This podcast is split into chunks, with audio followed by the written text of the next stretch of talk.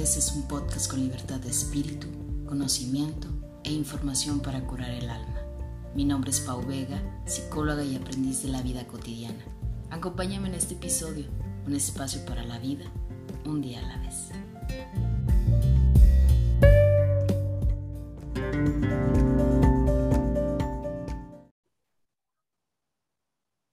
¿Qué tal? Bienvenidos a Un Día a la Vez podcast. Yo soy Pau Vega y estoy muy contenta de que puedas estarme acompañando en este episodio ya número 66, si no me equivoco. Ya hasta pierdo la cuenta, ya saben.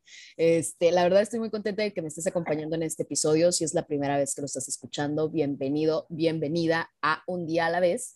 Y si ya tienes continuidad, pues en el podcast sabrás que eh, pues llevamos ahora sí que un hilo desde hace ratito de varios episodios en donde me ha tocado entrevistar a gente conocida, a gente, este, ahora sí que ha impactado mi vida. Y que el día de hoy, la verdad, debo de decir que yo le llamo el rockstar, porque sí se cotiza, porque sí hay que sacar cita con él, como de que no. y que la verdad el invitado que tengo hoy, que ya ahorita nos va a platicar quién es, eh, pues viene a engalanar ahora sí que el podcast, la verdad, este, pues en teoría se supone que lo conozco desde la preparatoria, ¿verdad? Lo conozco nada más de vista, eh, pero tenemos así como que muy poquito, pues ahora sí que conociéndonos un poco más, un gran amigo, un gran músico, la verdad, eh, estoy segura que debe de ser un gran maestro, no me ha tocado ser su alumna, pero estoy segura de que van a gustar mucho pues este episodio, porque al fin tengo un invitado este, de Cananea, ¿sí? Hay invitados sonorenses, sí he tenido, pero de Cananea ahora sí que no he tenido a nadie, así es que vienes a engalanar el podcast. El día de hoy me acompaña pues Luis Luna. Luis, pues bienvenido a Un Día a la Vez. Hola, ¿qué tal Paula? ¿Cómo estás? Este, muchas gracias por, por la invitación, gracias por la introducción y, pues gracias a, a, las personas que están o estarán escuchando este podcast en algún futuro, ¿no? Este, pues muy contento de, de, estar aquí, de poder contar un poco de, pues de las experiencias que me han tocado vivir en, aquí en esta ciudad, desarrollándome en muchos ámbitos. Y, y, bueno, este, pues como ya, ya lo mencionaste, mi nombre es Luis Luna, soy originario, nacido, creado y, y todavía habitante de la ciudad de Cananea, Sonora, del, del agujero del mundo. Dicen que Ay, no, ni tan agujero. Que es muy difícil salir una vez que entras aquí en Cananea y, y, bueno, tú fuiste las, las afortunadas que andan por allá, ¿no? Pero, pero en fin, aquí, aquí, aquí estamos, este, como bien comentas, este, bueno, yo soy ingeniero industrial de profesión. Yo estudié en el Instituto Tecnológico Superior de Cananea, precisamente aquí. Eh, y actualmente me dedico a, a, mi carrera, trabajo en una empresa a, otorgando servicios a la mina. Aquí, pues, sabes, Cananea tiene una de las minas más grandes del mundo. Y pues obviamente viviendo en este, pues en este ambiente es obvio que vas a tener de una u otra forma que relacionarte con la minería. ¿no? Entonces ahí es donde aplico lo que es mi carrera. Sin embargo, eh, pues también me desarrollo en otros ámbitos. Ahorita eh, soy docente de la clase de economía en, en una preparatoria local. Este, así, y, y, bueno, también soy músico, ¿no? Eh, ingeniero, de, ingeniero de profesión, músico por pasión, ¿no? Y que no, Actualmente... lo estás, no lo estás dejando casi al final, la parte de la música, quién sabe. pues es, la, es la, lo bueno viene, viene al final. Entonces es lo que, pues es lo que me, me pues lo que más me, me apasiona, se puede decir, de todo lo que hacemos, ¿no? Tenemos varios proyectos, tengo unos compañeros bastante, bastante eh, buenos, estoy muy afortunado de tener a estos compañeros con los que me desarrollo en la música y, y pues con los que hemos hecho bastante, bastantes cosas, se podría decir que, que pues es el, mi, trabajo principal, ¿no? si se le puede llamar trabajo, ¿no? Porque pues sin duda alguna, yo creo que eh, Luna, yo creo que muchas de las personas que, que, estarán escuchándonos conectarán con nosotros en cuestiones de que este episodio creo que no, no va tan enfocado a, a la cuestión de, de, de, mi carrera en sí, de psicóloga o a lo mejor de tu, de tu carrera en específico, sino más bien como las cosas que nos han apasionado en la vida. y que muchas veces nos ha tocado batallar o nos ha tocado luchar o nos ha tocado tener que ser como muy perseverantes en lo que queremos y en lo que buscamos. Y creo que tú eres un gran ejemplo de ello, ¿no? Cuando yo decía, pues, ¿por qué dejas al, al final la música? Porque creo que los comentarios que he escuchado de la gente de Cananea y de alrededor, no me dejarán mentir, quien han escuchado tu, tu música, tu banda, pues siempre hablan súper bien de la banda. Entonces, cuéntanos un poquito de dónde, de dónde surge esa pasión tuya por la música y cómo llegas hasta donde estás el día de hoy. bueno, eh, en, prácticamente desde que yo era un niño, eh, 10 años más o menos, eh, mi hermano mayor empezó él a, tocar con sus amigos en una banda en su prepa y, y, él era baterista, ¿no? Entonces a mí me gustaba mucho, me gustaba mucho eh, verlo, ensayaban aquí en la casa, siempre estaba yo de, de mi tutero ahí enfrente de todos, viendo cómo hacían, viendo cómo tocaban, y me llamaba mucho la atención, realmente me gustaba mucho eh, el tema ese de, de pues que todos en, en, una banda, pues cada quien desde su habilidad, desde, su, desde lo que conoce, aporta, aporta algo para lograr pues darle forma a una canción, ¿no? A mí se me hacía muy interesante ese tema, ¿no? Eh, se me hacía como un equipo de fútbol, así, ¿no? Que cada quien está en su posición y, y cada quien hace sus funciones eh, eh, para lograr un objetivo en común, ¿no? Y, y bueno, fui creciendo y, y, más o menos en secundaria fue cuando me animé a, a, intentar empezar. De hecho, de hecho me lo, cuando era niño, este, en alguna ocasión yo, yo quise ir a clases de guitarra para pues, empezar a tocar.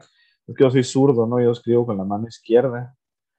Y, y cuando fui a inscribirme a, a clases de guitarra, el, el, profesor me dijo, apunta tus datos en este cuaderno para, para hablarte y todo. Cuando me, me dio que agarré el lápiz con la pluma, digo, cuando agarré el lápiz con la mano eh, derecha, perdón, eh, pues me dice, mmm, oye, eh, con la mano izquierda. Izquierda. Dice, oye, sí, con la mano izquierda, sí, perdón. Dice, oye, no puedes, eh, ¿eres, eres, ¿eres zurdo? Sí, le dije, no, me dijo, no te lo puedo enseñar. ¿Cómo que no? No, me dice, no, no se puede, los zurdos son muy difíciles, tienen que necesitar una guitarra que esté al revés, que tenga las cuerdas volteadas y los acordes son al revés y yo no me entiendo. Y la mera verdad, yo no te voy a enseñar y mejor no, no vengas. O sea, te mató y, toda la intención. Sí, yo tenía como 10 años en ese tiempo, como que, uh, pues ya, ya valí, ¿no? Uh -huh. Y, y bueno, fue hasta los 15 más o menos, como 14, entre 14 y 15 que estaba en secundaria. Oye, pero ¿qué, quise... ¿qué, pasó cuando sales? Perdón que te interrumpa, ¿qué pasó cuando sales de ahí que te dice que, que no ibas a poder? O sea, ¿qué pensaste? No, me resigné, o sea, fue como que no, no voy a poder. Así, sí. bueno, no voy a poder. Eh, agarraba la batería de mi hermano de vez en cuando, daba unos golpes, medio lo entendía, pero ya al final de cuentas fue algo que, que dije, bueno, no voy a poder. Uh -huh. Llego a la secundaria, más o menos a los 14 años, me, se me, ofrece la oportunidad de volver a tocar con un grupito de amigos que en ese tiempo andaba, pues andaba un poquito más de moda lo que es el, el rock, el rock, el rock and roll, andaba, andaba empezando a pegar el, el rollo ponqueto, el rollo de los emos, todo eso que anduvo pegando mucho en ese tiempo, y pues era que todo el mundo quería tener su banda, ¿no? Eh, se me ofreció la oportunidad, este, quise intentar, y en ese tiempo cuando me dijo, me dijo uno de los miembros, yo te voy a enseñarme. Digo, pero tengo un problema bien grave, le digo, soy grave, grave. Dice, ¿cómo que tienes un problema grave? Y él pensando que le iba a decir, no sé, tengo cáncer o me falta una mano, me voy a morir. drástico. Sí, ¿cuál es tu problema? Me dice, soy zurdo. en la calle que, ¿y eso qué? Me dice, ¿qué tiene que ver? Ahora es que a mí me dijeron hace unos años que los zurdos no podemos aprender. Y el güey, estás loco, me empezó a enseñar que Kurt Cobain, que Jimi Hendrix, que Paul McCartney, todos los músicos más grandes de la historia zurdos acá. Y yo, a la vez, o sea, que se puede. Sí, sí se puede, es el caso. Y me empezó a enseñar, que al final de cuentas bien curioso, ¿no? Porque yo, yo no aprendí como zurdo, yo toco como si fuera derecho. O sea, al final de cuentas me adapté como derecho y, y bueno, desde ahí en adelante empecé, empecé a buscarle, empecé a darle y, y pues hasta la fecha, ¿no? Oye, pero ¿cómo, cómo? Sí, porque luego nos dices, empezaste a buscarle, pero nos dejas así como que en blanco, ¿no? O sea, ¿cómo, ¿Cómo fue esa búsqueda en específico? Pues pasaron por muchas etapas, ¿no? O sea, eh, empezamos desde que, desde que era, pues, la etapa secundariana de tocar en garage, de tocar para los amigos, de que nadie se sabía bien una canción, de que no teníamos equipo.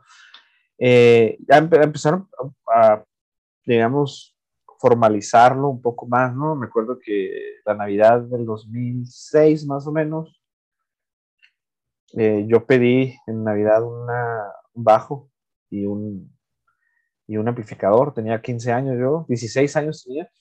Sin embargo, pues yo dije, pasa es que en Navidad no me regales nada, no, no gastes nada en mí, quiero un bajo, quiero una guitarra. Me dijo, Simón, pues es lo que te voy a regalar. Y hasta la fecha todavía es el amplificador con el que toco, el bajo me lo robaron hace muchos años, pero, pero sí, o sea, ya fue cuando empecé más o menos a, buscar por otro lado, empecé a juntar con gente que era un poco más ambiciosa, que ya no lo veían como, como pues una bandita para cotorrearla, ¿no? Que ya querían vivir de esto, pues. Y empecé a tomármelo un poco más en serio, más en serio. Empezamos a escribir canciones. Nada más que teníamos un detalle. canciones? Em, escribíamos entre los tres, ¿no? Éramos tres en ese tiempo. Era un grupo que, tenía con unos amigos, el, grupo se llamaba Mantra, ¿no?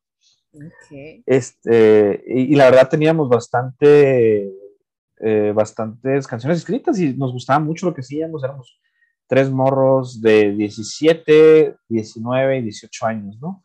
Prácticamente que estábamos buscando acabarnos el mundo, teníamos planes de absolutamente todo y y pues era una banda que, que, nos, que, nos, gustaba mucho. Fue la primera vez que yo dije, quiero hacer esto toda la vida, me quiero dedicar a esto por toda mi vida. Pero teníamos un pequeño problema, pequeño, muy grande problema. este, el, el, el, cantante, guitarrista y compositor principal de la banda eh, tiene pánico escénico. Ah, caray. Sí, o sea. Pequeñito detalle, ¿no? Sí. bueno, no sé si todo lo tengas, mucho que no lo ver, pero tenía pánico escénico en ese entonces, ¿no? Él en su, en su adolescencia. en su adolescencia eh, tuvo algunas malas experiencias en, presentaciones y así, y es algo que le quedó, ¿no? Le quedó muy marcado. Y, y, pues nunca lográbamos presentarnos en vivo, nunca logramos presentar nada, ¿no? Entonces, eh, a todo mundo le contábamos, no, tengo una banda y componemos canciones y hacemos esto y todo. A ver, pues vengan a tocar. Y no se va a poder porque pues este no quiere nunca, ¿no? Entonces, eh, pues prácticamente eso fue haciendo que la banda se fuera desgastando, ¿no? Y fuera, se fuera acabando la, la, la ilusión de que, de, que, de que esto se fuera dando.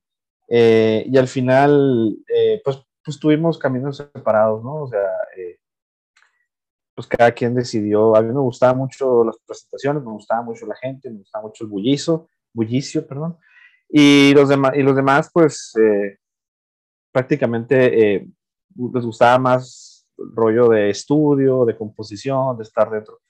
Pues ahí terminamos haciendo, separando caminos, ¿no? Y fue la primera gran desilusión musical, o sea, que dices, nunca voy a volver a encontrar músicos tan buenos como estos. ¿Eso pensabas en ese momento? Sí, o sea, nunca más voy a volver a juntarme con gente que toque tan bien como ellos y con la que toque tan a gusto como toque con ellos, ¿no? O sea, hasta aquí llevo mi, mi carrera musical, ¿no? Este, todo, todo sucedió prácticamente en 2008 más o menos, yo andaba entre mis 18 años saliendo de la prepa. Eh, me mandan a, bueno, se viene la, la época de escoger universidad, escoger carrera, todo eso. Y yo un poco ya me dio, pues no decepcionado, pero sin saber realmente cómo lo iba a hacer, todo eso, me inscribo a la carrera de Derecho en la Universidad de, de, Sonora, acá en, el Hermosillo. ¿Qué cambio? Sí. y sí tenía la idea, dije, después estudiando en Hermosillo, Hermosillo es una ciudad más grande, tiene más gente, puedo conocer otros músicos, pero bueno, voy a estudiar Derecho. Eh, me, me, fui a, a, la universidad, pero no, pues no me gustaba, o sea, no conocía a nadie, andaba solo, eh, no estaba tocando, andaba mal, no me gustaba la carrera. El caso, es que como al mes de haber empezado, o menos, tres semanas de haber iniciado, algo que, que hablé con mis papás y les dije, ¿sabes qué? yo no quiero volver, yo no quiero estudiar esto, o sea, no quiero estar aquí, no me gusta la ciudad, no me gusta la gente. Y raro, porque ahora me encanta Hermosillo, pero aquel tiempo lo veía de una forma muy diferente, ¿no? Decía, no quiero tener nada que ver con, con, esta, con esta ciudad ni con esta carrera, me quiero ir. Y ya, me dijo mi papá, pues, ¿qué quieres? Y pues quiero estudiar música, la verdad quiero estudiar música. Quiero, quiero entrar a una escuela de música buena y, buscarle por ese lado. Y me dice, eh, ¿qué, ¿qué escuela te gusta? Y ya le dije, no, pues está que las típicas, ¿no? En aquel tiempo con lo arcaico del internet, pues lo que podías encontrar, pues decía, no, pues que Fermata, que G. Martel, que el conservatorio de acá, que, etcétera, etcétera. Y ya me dijo, ¿sabes qué? Pues son escuelas muy caras, eh, necesito juntar feria, necesito juntarme una lana para que puedas ir, pero vente a Cananea para que no estés allá, mm, pues, sufriendo en el Hermosillo, vente acá con nosotros y, y métete al TEC, que es la universidad local, se podría decir, ¿no? Sí. Métete al TEC, me dice, para que ahí estés este, de perdida, llévate el tronco común, para que estés haciendo algo, o métete a trabajar, como tú la veas. Y dije, no, si me meto a trabajar, ya no voy a querer estudiar. Entonces dije, no, me voy a meter al TEC. Sirve que conozco algo, conozco gente. El caso es que en, en el TEC, el primer semestre, teníamos una materia que se llamaba taller de herramientas intelectuales, ¿no? Prácticamente pues era de que, pues saberte desenvolver en público, saber hablar, manejo de grupos, todo eso. Y había muchas exposiciones, pues, ¿no? De que teníamos que estarnos presentando mucho y eso, ¿no? Y una vez eh, me tocó mi presentación y yo, me llamo Luis Luna, soy músico, me gusta la música, ni se encariñen conmigo, que yo en cuanto pueda me voy a ir de aquí. ni se encariñen conmigo, eso me encantó, que yo ya me voy. yo ya me voy y esta escuela viene unos días, así que si quieren, este, ni me tomen en cuenta, ¿no? Porque yo no voy a durar aquí en esta escuela. Spoiler, duré ocho años en esta escuela. el, caso, el caso es... Eh, cuando comenté todo eso, que era músico, que me gustaba mucho, porque al final cuentas me, me, especialicé en el, en bajo, eh, me dijo, se acercó una, una, muchacha ahí del salón y me dice, oye, este, tú eres, tú eres bajista, escuché, ¿no? Me eh, sí, le dije, este, fui bajista, ¿por qué? Y ya me dice, ah, es que mi novio y yo, eh, mi novio y yo estamos haciendo una banda. Ah, órale, qué bien, ¿y de qué trata? ¿Qué? Ah, pues es que un amigo mío va a abrir un bar y quiere, quiere que haya una banda que toque, pues lo típico de rock en español, de lo que se toque en bares, ¿no? Obviamente, pues es un trabajo que se te va a pagar y... Y yo, ¿quién es tu novio? Y ya que me dice, pues yo ya, yo ya había escuchado de él, ¿no? Era ¿Quién? Como ¿quién una... Ya dinos. Ah. Sí, eh, bueno, René Tagles, un saludo. Este, él era, pues ya era como una mini leyenda a nivel local, ¿no? De que era el guitarrista más bueno que había y que había estudiado en un conservatorio en Phoenix y que tocaba con la quinta estación, etcétera. Tenía su, su, leyendita, ¿no? Así. Su trayectoria. sí, su trayectoria. Y yo, pues así que, ah, voy a tocar con el René Tagles. Sí, me decía, pues no, pues Simón, o sea, preséntamelo y jalo. Y sí, o sea, realmente a partir de ahí fue como un match perfecto, ¿no? Así que, pues empezamos a tocar, nos empezamos a entender, un proyecto nos llevó a otro, tocamos en ese bar, luego el bar lo cerraron, entre él y yo formamos otro grupo, nos fuimos a otros lugares. ¿Cómo se llamaba el primer grupo que tenían? El primer grupo que se llamaba, el que tuvimos se llamaba No Importa. grupo, no, grupo, no, Importa, y era, es un, algo muy chusco, ¿no? De que eh, cuando íbamos a debutar, el día que íbamos a debutar, no teníamos nombre todavía, ¿no? Y, y, el dueño del bar nos estaba diciendo, hey, díganme un nombre, pues díganme un nombre, porque necesito ponerlo, hacer los, los promocionales, ¿no? Entonces, ¿cómo le pongo al grupo? Y ya fue como que, ah, el nombre no importa, o sea, que, que, quieras, ¿no? O sea, el nombre, el nombre no importa. El, ah, el nombre no importa, así, ah, pues, grupo no importa, así, ¿no? Así y... voy a poner el episodio. Sí. sí entonces, eh, pues se fue el grupo No Importa. Luego, pues ahí una, una situación sentimental se causó ahí. La muchacha que me habló, que era la novia, eh, la, que, la que contacté primero, que me dijo, yo soy novia de este vato. ella y él tronaron y pues obviamente ya la banda no pudo seguir, ¿no? Este... Ya ven por qué es importante hacer ahí distinción. Sí. Sí, entonces él y yo pues seguimos siendo, nos empezamos a ser muy amigos y empezamos a, a tocar juntos en varios lugares. Hicimos otro proyecto que se llamó Nuevo Orden, que era, pues obviamente, por, por, por cosas así, Nuevo Orden. Entonces, Oye, un qué nombre cool, ¿no? metafóricos los nombres, ¿no? O sea, Sí, ¿no? no me importa, nuevo orden. Nuevo Orden porque ya no éramos nuevos Ya, eran- integrantes. ya estaban ordenados, ya si les importaba algo. Sí, y, y bueno, era Nuevo Orden. Nuevo Orden, este, era una banda que prácticamente, pues, sonaba bien, teníamos, éramos serios, traíamos buenas ideas, buenas intenciones, pero nos faltaba algo, no sé, era un grupo muy serio, era un grupo sin mucha chispa, estábamos, éramos muy, muy recatados, no sé qué. Hasta que en 2000, ¿qué te gusta? 10, eh, invitamos a tocar con nosotros a El Caos en figura de persona, ¿no? Ah, caray. Sí, este, invitamos a un amigo que era guitarrista y que cantaba, que se llamaba, ah, bueno, se llama René, René Montoya, un saludo también. Ah, René, sí. Y sí escucha el podcast, saludos, René.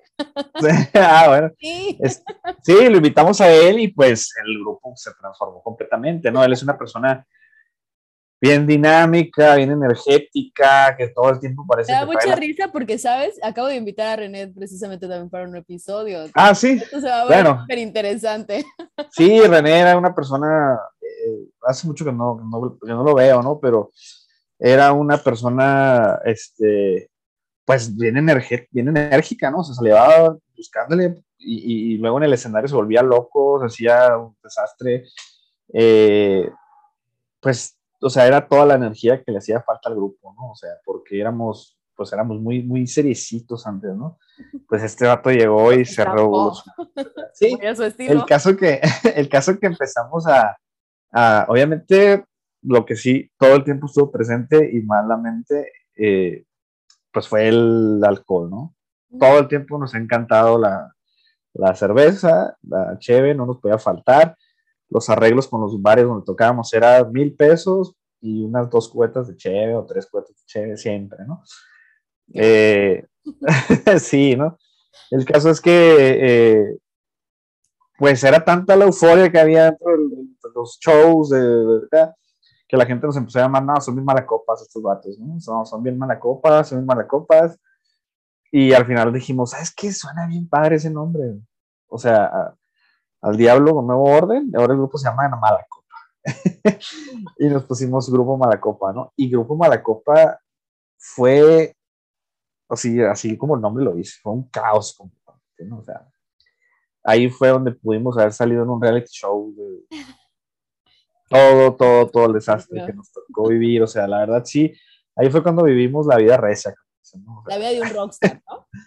Sí, o sea, era mucho desastre, ¿no? O sea, era mucho alcohol, mucho desastre. Dro- drogas, afortunadamente, no que sea hipócrita, nadie, nadie éramos usuarios a, a- a ningún tipo de sustancias ilegales, ¿no? Éramos muy borrachos, mucho, eh, que nos llevó a muchas situaciones, ¿no? O sea, en alguna ocasión estábamos tocando en un bar, eh, una, una, una muchacha que estaba en el público estaba molestando al cantante, el cantante se enojó, le tiró una botella, eh, la muchacha era pariente de no sé quién, fueron y levantaron al cantante en medio de la tocada, este, lo arrestaron, luego llegó, se paró uno en el público, dijo yo canto, se subió a cantar y eh, en otra ocasión un guardia de seguridad quiso navajear al guitarrista porque el guitarrista se metió a la barra y sacó cerveza sin avisar, o sea, era un desastre. desastre. O sea, Malacopa sí era Ah, Malacopa le completamente. hacían honor al nombre. Sí, o sea, le hacíamos completo honor al nombre, ¿no? Era. Fue una etapa de mucho, mucho desastre. pues. Y, pero al final de cuentas era una etapa que nos sirvió, pues nos empezamos a conocer más y, y la gente nos invitaba mucho a sus fiestas, y así, pero Oye, que espero, y que espero que ya estén rehabilitados y, y que hayan cambiado y madurado esa, esa manera, ¿no? sí, no, no, no, o sea, sí, o sea, realmente sí, ya hubo, hubo mucha madurez, ah, ya de eso que te hablo hace más de 10 años, ¿no? O sea, pero, pero sí, o sea, fue, fue una etapa bastante turbia, ¿no? en, ese, en ese sentido. Al final de cuentas, eh, los, los, que siempre dirigíamos todo el tema eh, en la banda éramos eh, mm, René Tagles, el que te digo que conocí cuando estaba en la universidad. Los iniciadores, ¿no? Ajá, y, y, y, yo, ¿no? Entonces, él siempre me comentaba, me decía, no, pues, tengo un amigo que es mi mejor amigo y, y, con él tocaba en Phoenix y él es muy bueno para tocar y bla, bla, bla. Pero pues nadie lo conocíamos, ¿no? Hasta le decíamos carrilla que, ay, tu amigo imaginario, tienes un amigo imaginario en Phoenix, ¿no? Y le decíamos, es que no, no puedes olvidar tu vida en Phoenix, Phoenix, Arizona y, y, y piensas que tienes un amigo allá, pero es un amigo imaginario, ¿no? Ay, Paulina, nadie, lo, nadie lo conocíamos, ¿no? Y fue hasta 2012 que un día me habla y me dice, este, me habla bien temprano, era un sábado, me habla como a las 7 de la mañana. Y me dice, ¿qué andas haciendo? Nada, le estaba dormido, ¿qué pasó? Vente a, a, tal casa, me dijo, no, ¿para qué es bien temprano? Le dije, no, vente, me dijo, te quiero enseñar algo. Pues llegué y el amigo imaginario que nadie conocía, ahí estaba ya lo conocí, y yo, ah, cabrón, ¿qué onda? pues mucho gusto, me llamo Ricardo, mucho gusto, ¿no? Este, y ya me platica, no, pues, este, yo me vine a, me vine a Cananea un tiempo porque voy a arreglar mi estatus migratorio, etcétera, etcétera, y, y, pues tengo que estar por acá, pero, pero pues me dijo René que tocan juntos, entonces, no, sí, me dijo, no, pues tengo una idea, queremos hacer un show eh, dedicado a los Beatles, ¿no? Un show teatral, así como tipo Cirque du Soleil, pero de región canadiense, eh, con música en vivo, dedicado completamente a la trayectoria de los Beatles. Todos eran muy fans, hicimos Simón. Se hizo ese show, nos fue súper bien, de ahí nos fuimos a tocar. Eh, a hacer o sea, pero nada más eran, eh, era el amigo imaginario, René. Que ya tenía nombre, ¿no? Ricardo, René, yo. Obviamente invitamos más gente, ¿no? Ya, ya el otro René ya no estaba, ¿no? No, el otro René ya se había ido de aquí. Ah, Estaba eh, Stephanie, que era la esposa de Ricardo, ella era de los teclados y me encantaba. Y, y, estaba Abel, Abel Soto, que era un, baterista, ¿no? Eh, hacemos los shows de los Beatles, nos va súper bien, empezamos a... Se llenó, se llenó de gente, teníamos un teatro, en Canadá hay un teatro muy antiguo, mm. se llama el Cine Teatro Casa del Minero, que lo abarratamos así, ¿no? Todo niña estaba ahí. La verdad fue una experiencia bastante, bastante bonita. Fuimos a las escuelas. Tu cuadro de atrás del fondo. Ah, bueno, sí, todos somos muy fans. ¿no? O sea, fíjate, ya están, ¿no? Sí, sí. Entonces, eh, el caso es, eh, fue una experiencia muy bonita. Íbamos a las escuelas y los niños querían ir a ver a los Beatles, decían, y luego decíamos, díganos, acá nos presentamos, ¿no? Me llamo Luis, me llamo Ricardo, y vamos a hacer un show de los Beatles y musical y poníamos una pantalla con las canciones y los videos y todo, los niños se emocionaban, ¿no? Les decíamos, un boleto gratis a que me conteste esta pregunta. Eh, ¿Cuál es el nombre de los Beatles? Y yo, ah, Luis, Ricardo, decían no, nosotros no somos, o sea, los originales. Y acá, ¿no? Estaba, estaba, estaba, fue una experiencia muy buena. De ahí en adelante surgió la idea de Rastas. ¿Y el nombre eh, ahora por qué sale? Bueno. Sí, porque no se deja así con los nombres, ¿no? Sí, no. El nombre Rastas este, surge porque eh, originalmente la banda eh, era, iba a ser una banda de reggae. O sea, iba a ser una banda, eh, queríamos tocar reggae. Y reggae. Cara de tristeza de que no. Sí. ¿Qué pasó ahí? Pues, reggae, tú sabes que es un, es un tipo de música eh, pues muy típica de, de, Jamaica, de la cultura Rastafari, de Bob Marley, se asemeja mucho con, con esa cultura. Y, pues obviamente las rastas son el típico peinado de los exponentes de esa música, ¿no? Entonces dijimos, pues rastas. Ahora luna con rastas. Sí, pues rastas, pues por el, pues por el tipo de música, ¿no? Al final de cuentas tocamos algunas veces reggae y pues fue a nadie le, le gustó, ¿no? no es el tipo de música que se escucha acá en esta región y fue como que no, no le gusta a nadie. Que debo decir, perdón que te interrumpa, que Cananea, la verdad, tiene mucha influencia en cuanto a la música. O sea, de verdad yo lo he comprobado y de, de todos los lugares en donde he estado, eh, yo creo que Cananea les gusta mucho escuchar música, o sea, todavía se acostumbra a la radio, ¿sí? Y en la radio todavía escuchan música, entonces son de los pocos lugares donde creo que Cananea sí, este, pues van a conciertos, van a, a, estos, a los bailes. Bailes, todo, este índole, ¿no? Sí, sí, se da mucho todavía. afortunadamente es una cultura que todavía está muy vigente, ¿no? Desde la época de la creación de Cananea, eh, la música en vivo, la música en radio, todo el tiempo es algo que está muy arraigado. Entonces, eh, pues surgió la idea, ¿sabes qué? Vamos a cambiar el concepto, vamos a empezar a tocar canciones de otro estilo, vamos a empezar a, sacar nuestras propias canciones, eh, y surgió Rastas, ¿no? Que Rastas al final de cuenta es un proyecto que si bien ha servido de punta de lanza para que todos nos desarrollemos y hagamos nuestras propias canciones y nuestros propios proyectos, Mm, Rastas es la, la ventana que nos ha dado eh, pues exposición ante público, ¿no? Eh, afortunadamente es un grupo que ha conectado muy bien con la gente, donde sea que nos conectamos, donde sea que nos tocamos, ya sea, nos hemos presentado a lo largo de Sonora, Cananea, Hermosillo, eh, Puerto Peñasco, Agua Prieta, Nogal, bueno, Nogales todavía no, pero nos andamos. Este, nos hemos, hemos presentado en Arizona, en, Tucson, en Nogales, Arizona, en Phoenix, en varias zonas aledañas a Phoenix. Eh, entonces, donde quiera que nos presentamos. Ya, les falta la mitad del país para acá. Digo, ya los tengo que sí, pues lo que queremos es irnos más para allá, ¿no? Sí, los tengo que jalar al sur, definitivamente. Sí, de hecho sí queremos mucho pasarnos por aquel lado. Al grado que nos ha, en el año de 2018, 2018, no, 2000, ¿qué? 2019, eh, 2019, perdón en 2019 fuimos invitados por una marca de bocinas Electro Voice eh, a representarlos como, embajadores en el NAM. El NAM Show es como el Comic Con, se podría decir, como la, la convención de músicos más grande a nivel mundial. Fuimos a, a, la ciudad de Los, de los Ángeles, eh, California.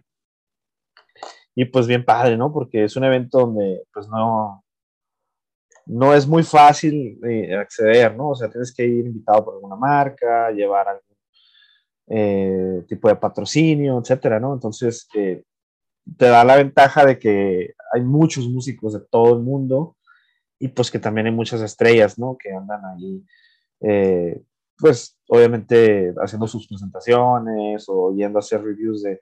El NAM es un evento donde mm, estas marcas, fábricas de guitarras, de amplificadores, bajos, teclados, de todo el equipo de sonido, presentan sus productos, ¿no? Entonces uno puede llegar y eh, calas una guitarra, calas un amplificador, haces tus reviews, escuchas bocinas, ves luces, todo, toda la industria de la música está englobada ahí.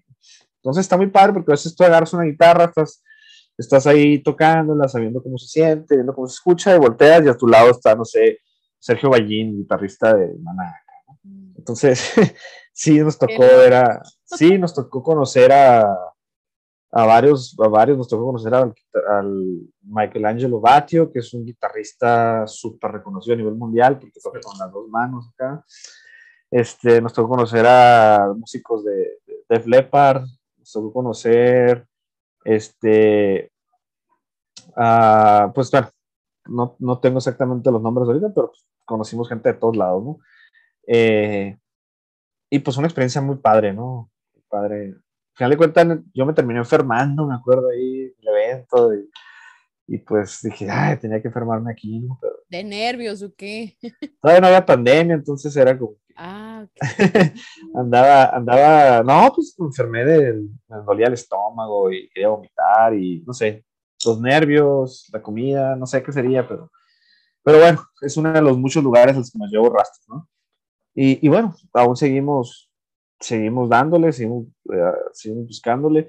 Hace unos meses, este, tuvimos, bueno, no hace unos meses, hace unas semanas prácticamente, tuvimos el, Rastas Fest, que fue el... Que no me tocó, que... Sí, no llegaste. Yo casi, casi estoy llegando a la fecha donde van a tocar y no, por una otra cosa no he podido verlos, este, pero he recibido muy buenos comentarios, ¿eh? Sí, estuvo muy, estuvo muy, muy bueno. El 23 de, 23 de julio de este año vamos a presentarnos en Cananea.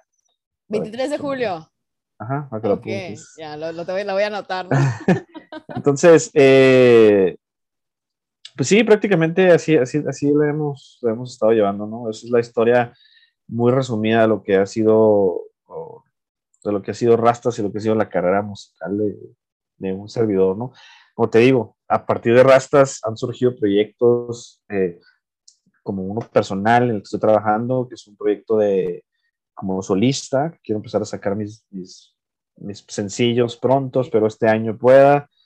Han surgido proyectos en, en, separado, en conjunto. Al final de cuentas, todos nos apoyamos, ¿no? Rastas somos una familia, todos, ¿no? O sea, eh, todos los integrantes somos eh, muy amigos, muy hermanos, este, y nos apoyamos prácticamente en todo. ¿no? Y, Qué padre. Uh -huh. Y pues así, ¿no? O sea, ¿quién iba a pensar que hacía 10 años antes cuando, cuando, pensaba, no, más, 13 años antes cuando pensaba nunca volver a conseguir otra banda que esta donde se salió el tipo del pánico escénico? A... y, y, aquí estás. Sí, o sea, ajá, aquí andamos. A, a final de cuentas, creo que sí. Tú, tú me decías al inicio, y, y, y perdón así como que lo comparta, pero tú me decías al inicio, pues es que estoy en búsqueda de mi sueño. Pero a final de cuentas, si nos regresamos un poquito a la historia que nos estabas contando, de aquel niño que le dijeron que por supuesto que no podía aprender a tocar guitarra porque era zurdo y lo frustraron y te cerraste y dijiste, no, no, no, no, no. Y luego otra vez la vida te volvió a topar en secundaria y otra vez te dijo no y tú te la volviste a creer que no. Para el punto en el que estás, creo que ese no no te ha detenido y te ha impulsado a, a, encontrar realmente un sueño que a lo mejor pues no es como tal cual el, que tú tenías visualizado en mente o la expectativa que tenías exactamente, como muchos, sí, o sea, como muchos tenemos un sueño así bien idealizado y a lo mejor no es todavía el que tenemos o palpamos, pero estamos dentro del camino y creo que lo has logrado muy bien. Sí, bueno, sí, o sea, a veces uno, uno pues es muy duro consigo mismo, ¿no? Sí. Entonces, eh, todavía no estoy totalmente convencido de que, de que he logrado lo que, eh, de que he logrado lo que, lo que buscaba, pero, pero de que estoy en el ruedo, pues estoy, ¿no? Todavía, todavía me siento con energía para, para seguir un buen rato más, ¿no? Hace poco, hace prácticamente seis meses, eh, tomé la decisión de, de, dejar un trabajo en el que tenía tres años.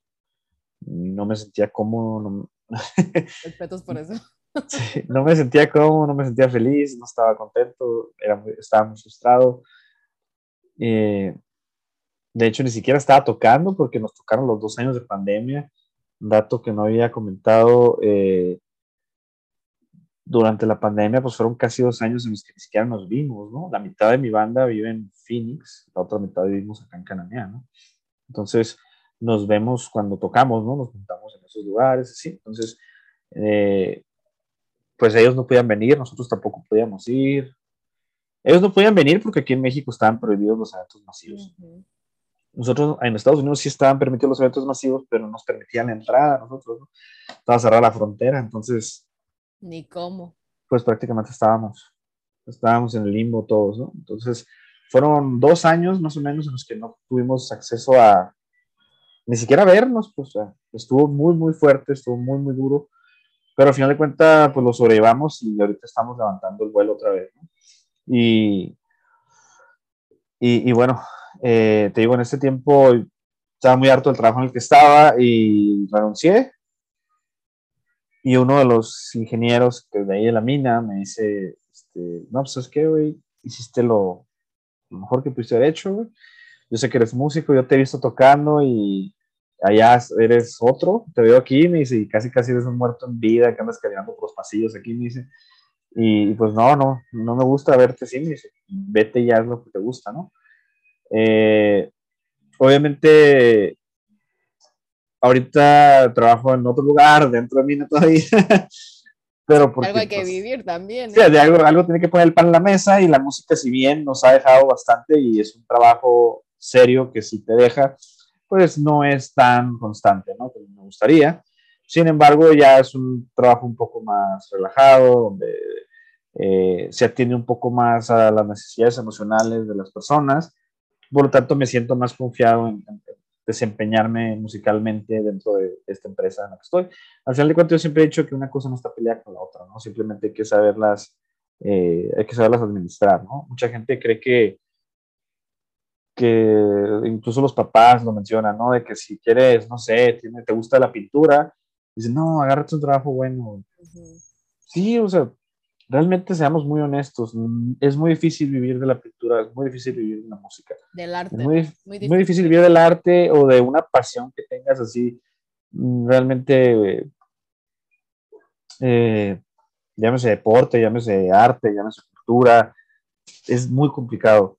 Sin embargo, no, está, no son mutuamente excluyentes, pues si bien ambas te consumen tiempo, es, es parte de, de eso, de, de tener el compromiso de, de estar eh, metido en, todo eso, eh, sí se puede, pues, claro que se puede, ¿no? Puedes ser el mejor pintor del mundo y por las tardes ir a atender tu, tu negocio de, de, panadería, no sé, o sea, realmente eh, yo creo que la situación económica en la que vivimos más en este país nos obliga a veces a desempeñarnos en muchas áreas eh, que las que nos gustaría, ¿no? Sin embargo, eh, pues, pues se puede, ¿no? Yo no estoy, yo, no, yo pienso que... Ya la ves, que, ya la ves.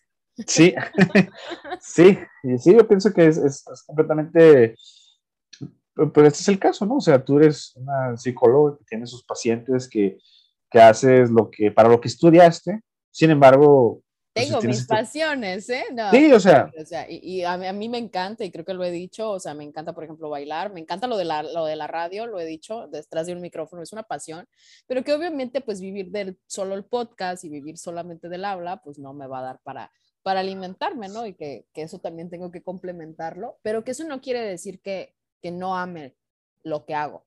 Sí, exacto, o sea, no son mutuamente excluyentes, es lo que yo siempre, es lo que yo siempre he dicho, o sea, no porque no vivas amargado de tu trabajo en una fábrica porque tú querías ser el gran artista, cuando puedes salir de la fábrica e irte a ser el gran artista, ¿no? O sea, al final de cuentas, eh, yo creo que hay dos cosas, ¿no? El mundo de los aventados, si no tienes compromisos con nadie y quieres dedicarte a tu pasión y morirte de hambre un tiempo, hazlo, sin broncas. O sea, tírate, aviéntate, para eso está la vida, vida solamente hay una. Pero si realmente quieres tener cierta calidad de vida, tienes algunas responsabilidades, quieres hacer esto, y te da chance, te da para tener tu trabajo estable y dedicarle tiempo a tu, a tu pasión, a lo que te gusta, hazlo también. O sea, va a llegar un punto en el que una de las dos va a reventar y vas a poder vivir pleno con cualquiera de las dos, ¿no? Entonces, eh, yo pienso que es una, eh, la, la, la, búsqueda de los sueños, pues no, pues nunca, nunca, nunca debería de terminar, ¿no? Porque realmente cuando, se, cuando consigues un sueño, luego, ¿qué haces? O sea, es como hace poco estaba viendo un, o estaba escuchando otro podcast que me gustó mucho, eh, se llama, bueno, no voy a aventar el gol, ¿no? Pero... Ah, está bien, está bien, para eso es. Sí, bueno, es un, es un podcast que, que es, eh, se llama Mi Gala, es un podcast pues, que habla de filosofía y cosas así. Está y hablan un poco... recomendar, hombre, vayan y... Sí, lo, bueno, lo recomiendo mucho, ¿no? Podcast Mi Gala. Este, lo recomiendo mucho, habla de filosofía y de, de temas pues, bastante interesantes y hablaban de, de, eso, ¿no? De la búsqueda de los sueños. Y, y me, el capítulo se llama ¿Qué vas a hacer de tu vida? Y en una parte dice eso, ¿no? O sea, quieres, quieres un carro, dice, ¿no? Quieres un carro, este, lo deseas con toda tu alma, es el carro que más añoras, etcétera, etcétera. Sin embargo, el día que lo puedes comprar, te das cuenta que el carro necesita gasolina. Ahora necesitas trabajar para conseguir gasolina. Cuando, cuando tienes gasolina, ahora necesitas un lugar a donde ir. Para ir a ese lugar, necesitas tener más dinero para llegar a ese lugar. Llegas a ese lugar y te das cuenta que no era como tú querías, ahora quieres ir a otro y, y ya el carro que tenías ya no te llega. Entonces, yo creo que eso es una parte positiva, ¿no? Mm, se dice que los humanos nunca alcanzamos la felicidad porque nunca estamos conformes con nada, ¿no? Yo pienso que el día que estemos conformes no vamos a tener ni felicidad, ni ganas, ni nada, ¿no? O sea, la, la, felicidad en realidad es algo tan esporádico, o sea, nos dura un lapso de momento. Sí, y, yo pienso que... Sí, o sea, realmente la búsqueda de felicidad no existe, pues, o sea, eh, yo creo que lo mejor es disfrutar el, el, el, camino, ¿no? O sea, y que, y que, creo que eres la persona exacta, o sea, para decirnos eso, ¿no? O sea, considero que eres un resiliente y que obviamente toda esa experiencia que nos has estado contando de la banda, de tus sueños y, y de toda esta parte donde yo te decía, pues pareciera que la vida te decía que no, pero Luna decía, pues cómo no voy a poder, ¿no? O sea, claro que voy a poder y, y has ido avanzando en un grado que yo estoy completamente segura y no por nada te digo que eres un rockstar, ¿sí? que vas a llegar a, a un nivel donde me van a querer pagar por este episodio, ¿eh? se los juro, me van a querer pagar por este episodio. ¿Hasta dónde quisieras llegar, Luna? pues es que top. yo quisiera pues, sentarme enfrente de, de Estadio Azteca lleno y tocar nuestras canciones y, y vivir de eso. Yo quisiera, yo quisiera hacer eso. Sin embargo, si un día lo logro, no sé qué voy a querer después, ¿no? Eh, hay, un, hay un dato curioso. Yo sé que, voy a querer, voy a querer grabar otra vez otro episodio. Ay, se te va a cobrar ya. Qué malo. No, este, hubo una, una, una, ocasión, nos pasó algo bastante curioso, ¿no?